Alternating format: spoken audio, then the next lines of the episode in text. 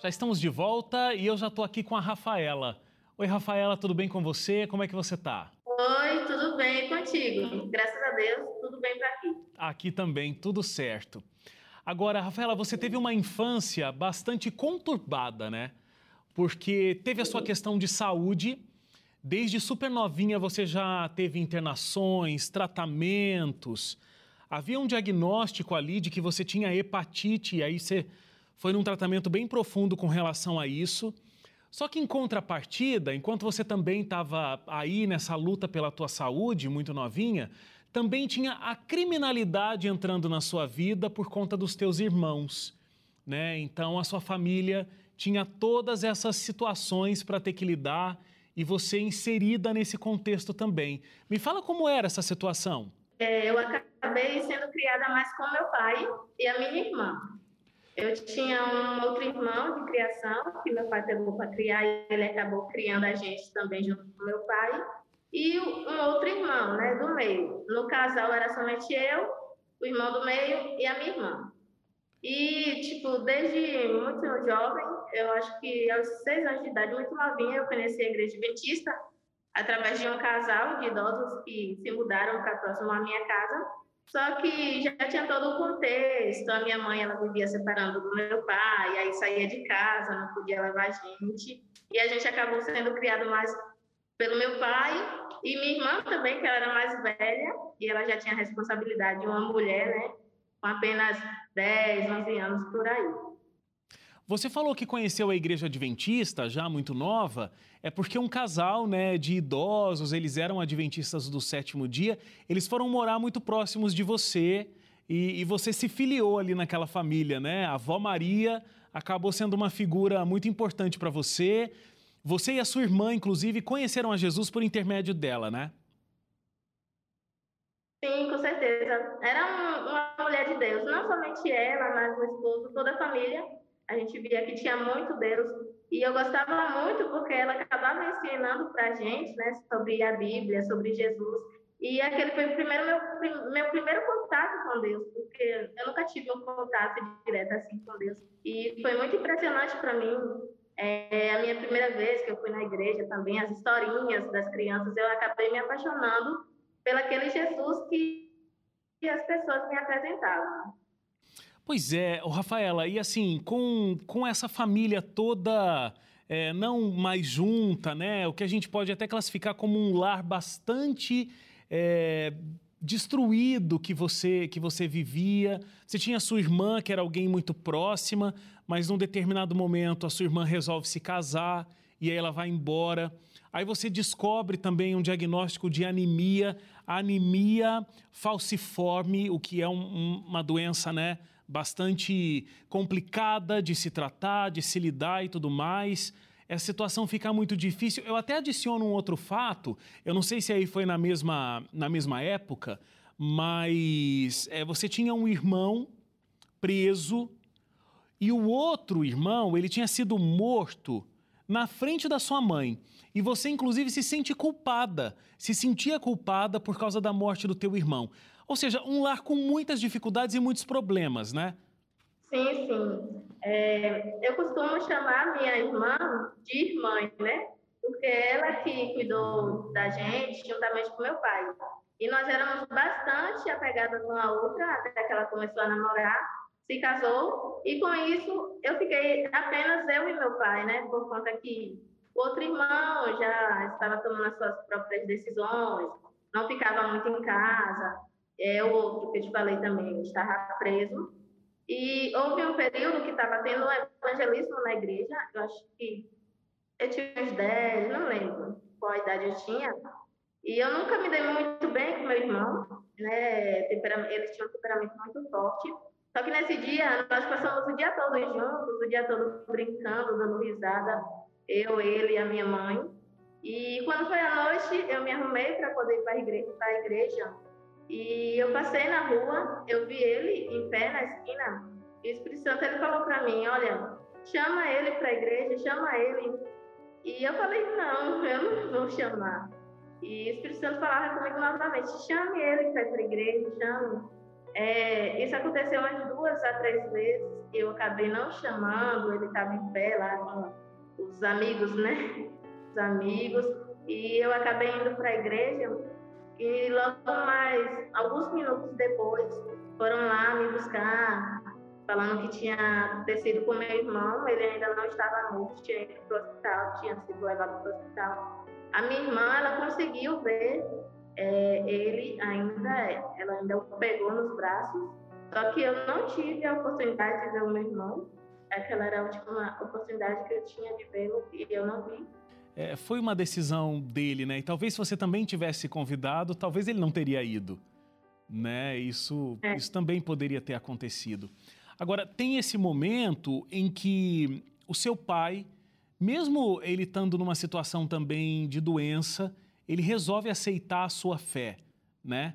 E ele se batiza na Igreja Adventista do Sétimo Dia. É, eu acho que isso também deve ser uma coisa bem especial para você. Agora, nesse momento da sua vida, você vai morar com a sua mãe. Mas as dificuldades elas ficam muito grandes, porque além de vocês terem muitas dificuldades financeiras, vocês também tinham uma situação aí de relacionamento, né? Uh, existiam mágoas ainda não resolvidas, o que dificultava o dia a dia de vocês duas, certo? Sim, sim. O meu pai, ele, ele era muito mais velho que a minha mãe. Acho que quase uns 50 anos mais velho. E por conta disso, é, tinha todas, né? Essas situações de separação, minha mãe se ausentar e eu ter passado mais tempo com ele. E um pouco antes dele morrer, ele teve câncer de próstata e ficou definhando dentro de casa. E aí ele foi morar com a minha irmã, minha irmã levou ele para morar com ela, porque eu não sabia cuidar de fato dele direito. E nesse período ele tomou um estudo bíblico com um rapaz da igreja. Ele já conhecia, né, a verdade, através do, dos vizinhos nossos, né, do casal lá, Dona Maria e seu Dalton. Porém, ele não tinha aceitado. E ele tinha tomado a decisão, durante o estudo, de aceitar o batismo. E o rapaz falou para ele: Olha, vai chegar, o pastor vai estar aqui daqui a duas semanas.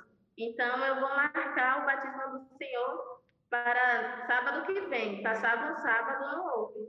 Aí ele falou, não, pode marcar, porque eu estou pronto, eu aceito. E ele era bem firme na palavra, né? E, e quando foi no sábado seguinte, né? Seria o sábado anterior ao batismo dele, o pastor estava lá na igreja. E aí eu deu estudo conversou com ele, falou: Olha, o pastor está aqui, vai estar aqui sábado agora. Você, se o senhor quiser tomar, é, se batizar agora, o senhor pode. Aí ele falou: Não, pode ser agora, pode ser qualquer dia. Eu estou pronto. Ele estava disposto mesmo a se batizar. E ele foi batizado. E quando foi no sábado seguinte, que seria a data de fato do seu batismo, ele amanheceu morto no hospital. Né? Durante essa semana aí, ele tinha ficado internado e no sábado, que era o dia de fato, ele morreu. em relação à minha mãe, após a morte do meu pai, ela voltou para a casa que nós morávamos, né, a casa do meu pai, e acabou que eu tive que ficar com ela, né? Eu tinha uns 13 para 14 anos. Foi um período difícil porque a minha mãe ela não trabalhava e por vezes a gente não tinha nada, sabe, para comer dentro de casa. E minha mãe, ela saía, ia na casa de uma vizinha que morava na rua de cima, e ela ficava a manhã toda ajudando a vizinha lavando os pratos, é, lavava roupa, arrumava a casa, e quando chegava no horário de meio-dia, que a vizinha oferecia para ela o almoço, ela falava, não, é, eu quero almoçar, mas eu não vou comer aqui, eu vou levar para casa, porque minha filha está lá com fome. E aí ela pegava, levava aquele prato de comida para casa. Chegava em casa, geralmente sempre tinha farinha, né? Farinha, água. E ela botava a farinha dentro da comida que ela tinha ganhado dentro do prato e dividia para mim para ela. Então a gente passou por um período muito difícil, até de fato ela conseguir pegar a atenção do meu pai, que foi um ano depois disso. Você começou a beber, começou a fumar, começou a sair para festa, se relacionar com traficantes, inclusive, e a sua mãe te acompanhava em tudo isso. é, ela era meio que a sua amiga de balada em meio a todas essas coisas. Eu vou fazer aqui um intervalo e eu quero entender como tudo isso aconteceu. É, você conta essa história para gente. A gente faz um intervalo rápido aqui e a gente volta contando mais detalhes da história da Rafaela e toda a superação dessa história tão difícil que ela viveu.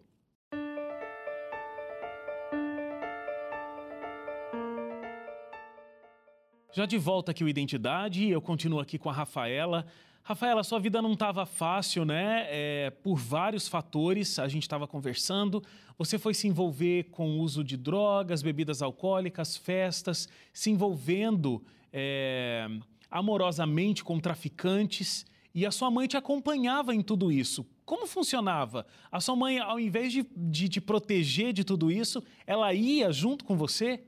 Anteriormente, né, antes de meu pai morrer, eu tinha um pouco de receio porque eu temia, eu tinha medo. Mas depois que ele morreu, eu fiquei, de certa forma, sem rumo.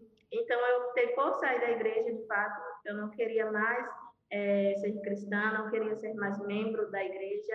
E comecei a beber, comecei a fumar, usei algumas drogas, mas não, não era um vício. Até que quando minha mãe ela voltou para casa e a gente começou a conviver juntos, ela também começou a mudar, ela passou a sair, ela passou a beber, a conhecer outras pessoas, se envolver com outros tipos de pessoas. E ela tinha o costume de, de me chamar para sair porque ela achava que era melhor que eu fosse do que ficar em casa sozinha. E ela começou a beber, beber muito, começou a fumar.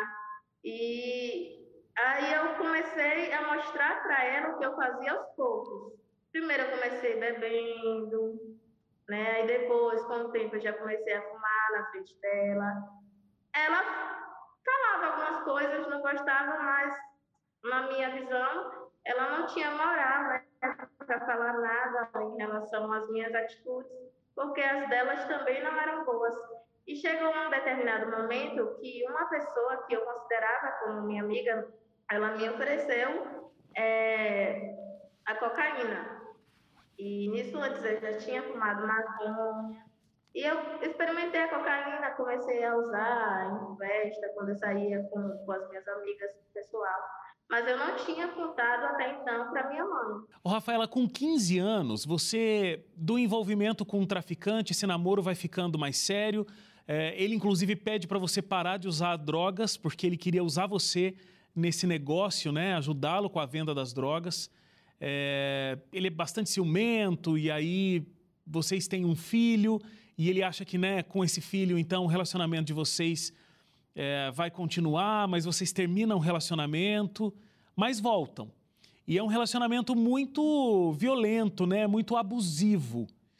É, muitas pessoas preocupadas, a sua irmã mesmo pensa que vai ter algum momento em que ele vai tirar a tua vida, mas foram sete anos vivendo assim.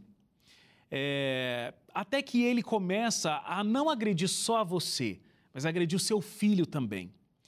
Qual era o teu sentimento em meio a esse relacionamento e principalmente quando ele começa a não só mais agredir a você, mas também ao seu filho? Então, é, eu me sentia dependente dele na realidade, porque é, quando, quando, como meu pai morreu e eu só tinha minha mãe, né, que a minha irmã já tinha uma vida, eu achava que eu dependia dele para tudo. E eu também era apaixonada. É, eu, eu colocava ele em um pedestal muito grande na minha vida, sabe? É, era um relacionamento abusivo, mas eu gostava dele. Eu queria sair daquela situação, mas quando eu tinha oportunidade, eu queria voltar novamente, porque para mim eu não conseguiria viver sem ele. É, ele era uma pessoa agressiva, mas ele não, não agredia meu filho, não. É, é, tinha vezes que ele batia, sabe, com raiva mesmo, mas ele me agredia na frente do meu filho. E foi aí que eu comecei, né, a achar demais aquela situação, porque meu filho ele já estava tendo um certo entendimento das coisas e ele gritava, ele chorava e ele falava que odiava o pai, porque por vezes ele já me viu é, com o olho roxo, ele viu o pai dele me batendo. Então foi aí que para mim já estava demais. Eu não queria que meu filho ele crescesse naquela realidade. E esse seu namorado, ele foi brutalmente assassinado, né? É, como é que ficou a sua vida depois disso? É, vendo já essa situação, situações que seu filho já presenciava, e, e isso, claro, tinha, né, o afetava. Como era a tua relação, inclusive, com aquela lembrança de uma vida é, cristã que você teve na infância, referências cristã, cristãs? Teve algum momento que você tinha saudade da igreja, saudade do relacionamento com Deus? Em todo o período que eu me afastei, eu tinha saudade e vontade de voltar, só que eu tinha vergonha, porque eu tinha medo de ser julgada, das pessoas apontarem os dedos para mim. E quando eu entrei nesse relacionamento, eu não aceitava voltar para Deus, porque eu pensava, se eu for, ele não vai. Então eu prefiro ficar aqui com ele, é, mesmo longe de Deus. Só que depois que ele morreu, eu passei por alguns, algumas tribulações. Primeiro eu fiquei é, vendo ele, eu sonhava com ele, eu não acreditava que ele tinha sido morto, de fato, porque tinha que esperar sair o exame do DNA, e era por um mês. Então, nesse período de um mês, eu fiquei entrando é, naquele estado de, de depressão, é, alucinando, não conseguia dormir, não comia. Depois, eu comecei a sair com algumas amigas, né? Comecei a sair, a beber, a fumar novamente. Eu comecei a praticar tudo que eu praticava antes, porque era, para mim, era uma maneira de eu fugir da minha realidade, mas também, em todos esses momentos, eu sempre procurava uma maneira de, de me suicidar, de ser morta, de acontecer algo, porque eu queria ter ido junto, porque eu não via a minha vida sem ele. E após um mês, eu já fiquei mais tranquila com a existência da minha irmã, né? Sempre ali do meu lado, conversando comigo. E ela falou: por que você não volta para Jesus? Volta para ele. Se a única coisa que você falava e te impedia de voltar era ele, é o pai do seu filho, e ele morreu, ele não está mais aqui. O que, é que te impede? E eu sempre falava, procurava desculpas, né? Falava: não, mas eu não vou conseguir é, voltar para Deus, porque eu gosto de sair com minhas amigas, eu gosto de beber, eu gosto de usar minhas roupas, minhas joias, minhas joias, minhas coisas. E ela falava, não, você consegue, volta, ele te ama. E ela insistia em mim. Até que eu comecei a retornar. Eu retornei para minha igreja, né? A igreja que eu fui batizada desde, desde muito nova. A igreja que o casal de idosos me levaram. E quando chegou lá, eu revi os meus amigos antigos, eu fiz novas amizades. E entrei no clube dos desbravadores eu falei, não, agora eu vou me batizar. Quando eu falei, agora eu vou me batizar, eu falei para Deus, Senhor, agora eu não pratico mais nada do que eu praticava antes. E eu falei para Jesus, olha, eu não vou usar mais roupas curtas, porque era uma coisa que eu gostava muito, usar roupas curtas. Eu não vou mais beber, eu não vou mais fumar, eu não vou mais estar em bar com minhas amigas. Eu vou te servir. E assim eu falei, assim eu fiz. E Deus ele foi tão bom que ele já providenciou um novo pastor. Eu tinha me batizado no final do ano e no início do ano entrou um outro pastor que ele trabalha com tecnologia, essas coisas, conferências ao vivo. E ele me convidou para fazer parte da equipe. E hoje eu estou na comportagem, né? Mas Deus sempre guiando os meus passos. Muito legal. É muito bom ver como Deus realmente te resgatou e você, muito nova, 23 anos que você me disse que tem hoje, né? Com 23 anos, ela já passou por toda essa situação, já superou tanta coisa e hoje é membro ativo da igreja, né? Ela tem uma posição de muita atividade na igreja, está numa campanha aí, vendendo livros para o avanço do evangelho e, e hoje está firme nas mãos de Deus. O que você acha que essa trajetória trouxe de ensinamento para você, é, Rafaela, para você ver Deus presente na sua vida durante todo o tempo? Na realidade, eu sempre me senti sozinha, desde pequena, mesmo tendo meu pai a minha irmã, algumas pessoas que eu sei que me amavam e que lutavam por mim, eu sempre me senti sozinha. E por tudo que eu passei na minha vida, até hoje eu vejo a gente Deus. Eu vejo Jesus falando do meu lado: olha, eu estou com você todos os dias e tudo vai dar certo, é só você confiar em mim. Eu, eu sei que eu precisei passar por tudo aquilo, faz parte do meu processo para a pessoa que eu quero me tornar, né? Que na realidade eu já estou me tornando. Amém. Então, tem coisas que eu não queria ter feito, é, mas hoje eu não me envergonho de contar, porque é algo que, que as pessoas precisam saber. Como Deus mudou a minha história, Ele pode mudar de qualquer um. Com certeza, com certeza. Que bom que você encontrou esse propósito e está buscando ser essa pessoa que você sempre sonhou em se tornar, né?